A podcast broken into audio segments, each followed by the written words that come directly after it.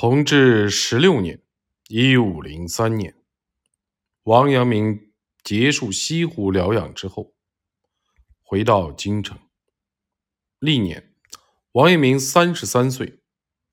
是年秋天，出任山东乡试的主考官。王阳明能够出任主考官，和陆称有很大的关系。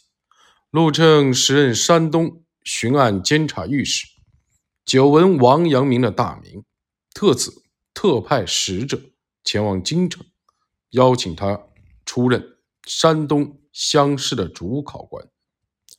乡试的主考官必须是文章精粹之士，而且王阳明赴任的山东省是孔孟之乡，是西时齐鲁宋魏之地，孔子的诸位高徒也多出生于此，因此。能够出任山东乡试的主考官，为国家挑选、拔擢人才贤士，对主考官本人而言，乃是至高无上的荣耀。王阳明非常的感激陆称能帮自己，能给自己这样的机会，同时也深感自己的责任重大。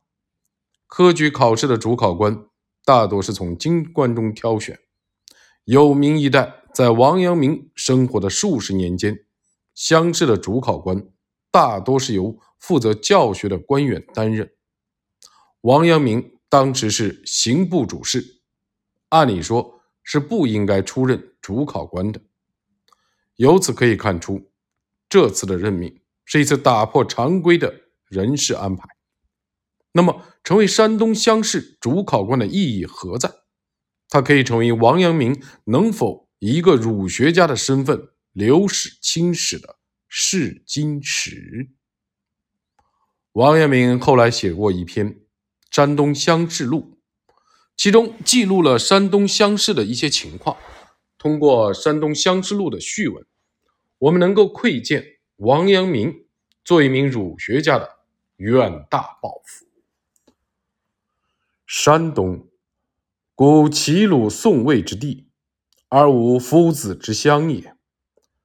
常读夫子家语，其门人高第，大抵出于齐鲁宋魏之业，故愿移至其地，以观其山川之灵秀奇特，将必有如古人者生其间，而吾无从得之也。今年为弘治甲子，天下当复大比。山东巡按监察御史陆称备以礼与币来请首人为考试官。故事：司考教者唯务得人，初不限以职任，其后三四十年来，使皆以用学止，随至英明取据，事归外联。而胡明一书之义征，自请言者颇以为不便。大臣上其意，天子曰：“然其如故事。”于是聘礼考教，尽如国初之旧。而首人得以部署来点试于兹土，虽非其人，宁不自庆其遭际？又况夫子之乡，故其平日所愿，一至焉者？而乃得以静观其所谓贤士者之文而考教之，岂非平生之大幸于？虽然亦切有大惧焉。夫为重于考教，将以求才也。求才而心有不尽，是不忠也；心之尽疑而真才之必得，是必明也。不忠之则，吾之尽吾心而已；不明之罪，吾终切奈何哉？盖昔者夫子之时，极门之士常三千矣，神通六艺者七十余人，其有卓然而贤者，德行言语则有言、敏、语、次之徒；正是文学，则有有。有求由下之属，今所取士，其使八字题学复史陈某者盖三千有奇，而得千有四百，继而视之，得七十有五人焉。呜呼！是三千有奇者，皆其夫子乡人之后，进而或游于门墙者乎？是七十有五人者，其皆深通六艺者乎？夫今之山东，有古之山东也，虽今之不逮于古，故亦宁无一二人如昔贤者，而今之所取苟不与焉，岂非思靠教者不明之罪与？虽然某与诸事亦愿有言者，夫有其人而必取，是诚思考教者不明之罪也。此考教者以是求之，以是取之，而诸事之中苟无其人，焉以应其求，以不负其所取，是以诸事者之耻也。虽然，于其敢谓无果无其人哉？夫子常曰：“鲁君子者，斯焉取斯？”颜渊曰：“顺何？人也。与何？人也。”有为者亦若是。夫为夫子之乡人，荀未能如昔人焉，而不耻不弱，又不知所以自勉，是自暴自弃也。其名曰不肖。夫不肖之与不明，其相去何远乎？然则思考教者之诸事，亦均有贵焉而已。嗟夫！思考教者之责自。自今不能以无惧，而不可以有为矣。若夫诸事之责，其不听者犹可以自勉，而又惧其或以自化也。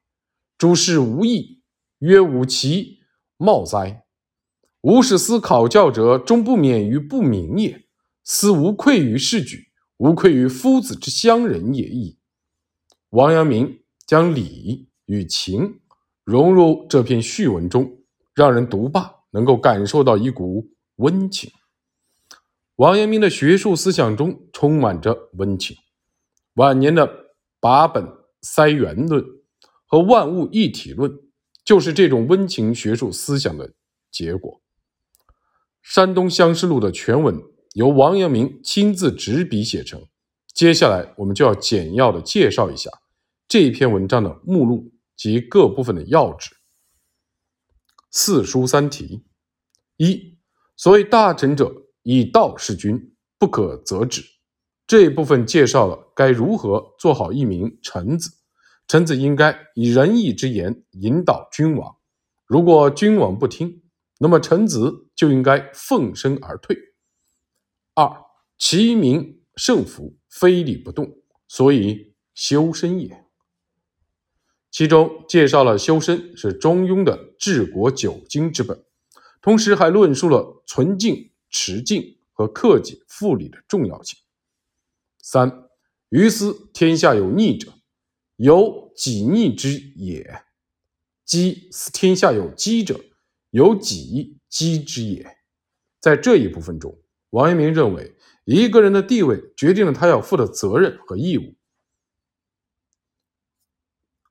上古时代的大禹和后姬身居要职，治国安民是他们的责任，所以他们都热心于救民。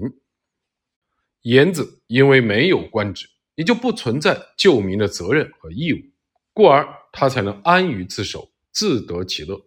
但到了后世，人们忘却了职位与责任的关系，为官之事以获取高位为荣耀，隐退之事以忘却尘世为高洁。结果导致了进不能忧大于后积之忧，退不能乐言子之乐。一二题：一先天而天福为，后天而奉天时。王阳明认为，在圣人的眼中，人道即天道，道无天人之别，本来就是一个整体。然而常人由于受私欲所扰。将天人分别视之，只知有其分而不知有其理。末尾，王阳明指出，循礼则与天为一。二河出图，洛出书，圣人则知。王阳明认为，天地万象都可以通过河图洛书中的数字来显现，圣人也是据此作《周易》。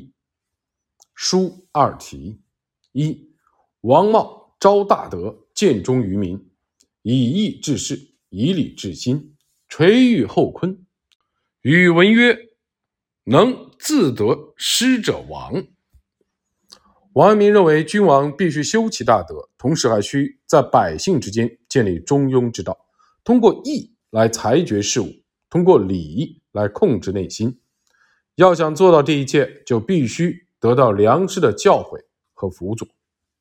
二，既自矜，立正，其务以简人，其为吉事。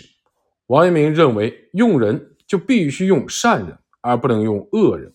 一旦用了善人，就要用人不疑，这才是王者之道。诗二题：一不遑起居，贤允之故。王阳明指出，周文王执政顺应民心，同时也让国民了解到边境的防御是为了百姓自己的安宁，故戍边之士兵役虽苦，但无人厌烦。王阳明在这一部分。还介绍了日常防备在国防中的重要性。二心妙志以顺人心。王阳明介绍了君王施政要顺应民心，并举了鲁僖公的例子。鲁僖公非常擅长这一实政之道，他为了顺应民心，曾修建过一座华美巨大的寺庙。顺应民心的实政之道，其实始自鲁国国君伯禽。这一优良的传统一直为鲁国的后代国君所沿用。春秋二题：一、楚子入陈，楚子为政，晋荀林父率师，及楚子战于毕，晋师败绩，楚子灭萧，晋人、宋人、魏人、曹人同盟于青丘。王阳明介绍了上文的春秋笔法，并阐述了战国时期。战争与防御的正道，楚王本来就是侵略陈国与郑国，但春秋中没有用“亲”字，而仅用了“入臣”和“为政”两词。“入为”二字其实是为了掩盖楚王的罪责。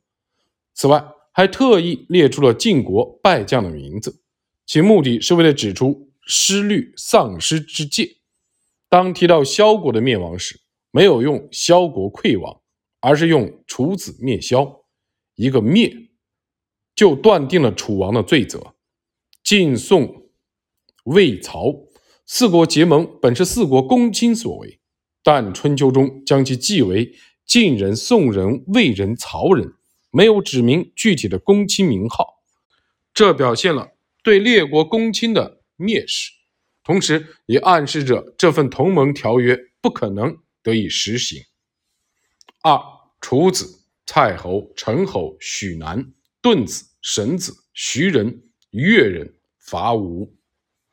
王阳明介绍了，由于吴王无德，吴国陷入了夷狄之道，故楚王联合蔡侯、陈侯、许南、顿子、沈子、徐人和越人一起讨伐吴国。